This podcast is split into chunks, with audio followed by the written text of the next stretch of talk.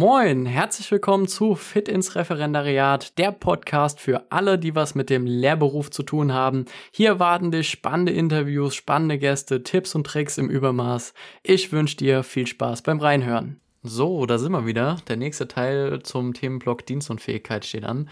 Heute gehen wir ein bisschen ins Eingemachte, um auch mal ein paar Begrifflichkeiten, wie ich schon angeteasert hatte, zu erklären. Nicht um dich jetzt konkret zu langweilen, sondern wirklich mal darauf einzugehen, was es denn da für Begriffe gibt und wie man sie auch voneinander unterscheiden kann. Das ist nämlich ganz wichtig, denn hier wird viel ja, miteinander vermischt und verwechselt. Und da sollte man doch schon ganz klar wissen, wieso, weshalb, warum eine Berufsunfähigkeit nicht gleich eine Dienstunfähigkeit, auch nicht gleich eine Erwerbsunfähigkeit oder auch nicht gleich eine Arbeitsunfähigkeit ist. Also da einfach mal diese Begriffe auseinander zu dividieren und ganz klar zu sagen, was wann zutrifft und welche Absicherung für wen wann die richtige ist. Ja, und um direkt einfach mal einzusteigen, fangen wir einfach mal mit dem ja grundsätzlich erstmal Basic-Begriff der Berufsunfähigkeit an. Und das ist halt einfach von der Definition her folgendes. Da heißt es, bist du zu 50 Prozent nicht mehr dazu in der Lage, deinen zuletzt ausgeübten Beruf auszuführen, dann bist du bedingungsgemäß berufsunfähig. Bedeutet, dann kriegst du effektiv die Leistung. Das ist der Leistungsfall. Also beispielsweise eine vereinbarte Berufsunfähigkeitsrente von 1500 Euro pro Monat. Und wenn man da jetzt einfach mal den konkreten Vergleich zu einer Dienstunfähigkeit zieht, ist die Dienstunfähigkeit halt eben nicht identisch dazu und auch nicht für jeden zutreffend, denn berufsunfähig werden halt eben beispielsweise Angestellte. Beamte können halt eben nicht nur berufs-, sondern halt auch dienstunfähig werden. Und auch da lese ich dir einfach gerne jetzt mal kurz die Definition davon vor, damit man das auch mal klar auseinander definieren kann und sage noch ein, zwei Takte dazu. Dienstunfähig ist, wer als Beamter oder Soldat aufgrund körperlichen Gebrechens oder wegen Schwäche der körperlichen und geistigen Kräfte nicht mehr dazu in der Lage ist, seine dienstlichen Pflichten gegenüber dem Dienstherrn zu erfüllen. Hierzu gehören beispielsweise auch psychische Erkrankungen bei Lehrkräften. So, das heißt, das ist jetzt schon mal grundsätzlich ein bisschen eine andere Definition. Also da geht es jetzt nicht um Prozente, sondern es geht darum, im Endeffekt, da ist der, der Amtsarzt, der Chef im Ring. Ja, also was der sagt, ist im Endeffekt Gesetz. Und das kann halt eben auch schon viel früher der Fall sein. Also ohne, dass man hier auf 50 Prozent nicht mehr den Beruf reduziert machen kann, sondern halt eben schon viel früher. Und da gibt es sogar noch den Begriff der Teildienstunfähigkeit, was ja dann halt eben auch bedeutet, hey, du kannst noch arbeiten, aber halt eben nicht mehr so viel, aber trotzdem mehr als 50 Prozent.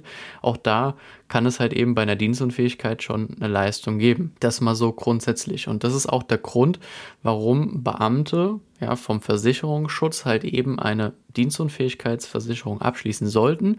Nichtsdestotrotz, also es gibt auch Leute, die sagen, ja, will ich nicht, dann ist es ähm, immer noch besser, eine Berufsunfähigkeit als Beamter zu haben oder Beamtin, als eben gar nichts davon. Also das on top und halt eben die passendere Variante, eine Dienstunfähigkeit dazu haben, dann ist man da auch für alle Eventualitäten abgesichert. Jetzt gibt es ja noch zusätzlich den Begriff der Erwerbsunfähigkeit. Das ist ein Begriff, den kennt man aus der gesetzlichen Rentenversicherung und der wird letztendlich ja unterteilt nochmal in die volle und in die halbe Erwerbsminderung und ja, das heißt im Endeffekt nichts anderes, trifft auch eigentlich eher auf Angestellte zu. Da prüft halt eben die gesetzliche Rentenversicherung, ob und wie lange man, und das ist jetzt ganz wichtig, nicht auf den aktuellen Beruf bezogen, sondern auf den gesamten Arbeitsmarkt bezogen noch arbeiten kann. Das ist der Begriff der sogenannten abstrakten Verweisung. Das heißt, man kann abstrakt auf einen ganz anderen Beruf, ganz anderes Berufsbild verwiesen werden und es kann geprüft werden, ob man da noch irgendwas arbeiten kann. Und dann geht es halt eben darum zu gucken, für die volle Erwerbsminderungsrente zu gucken, kannst du noch 0 bis 3 Stunden dort arbeiten oder 3 bis 6 Stunden arbeiten. Je nachdem, in welches äh, Raster du fällst, kriegst du entsprechend die volle oder die halbe Erwerbsminderungsrente. Also per se schon mal gar nicht so gut. Ja? Es gibt nämlich auch in der privaten Vorsorge beispielsweise Erwerbsunfähigkeitsprodukte. Die sind jetzt aufgrund dieser Definition nicht wirklich so zu empfehlen.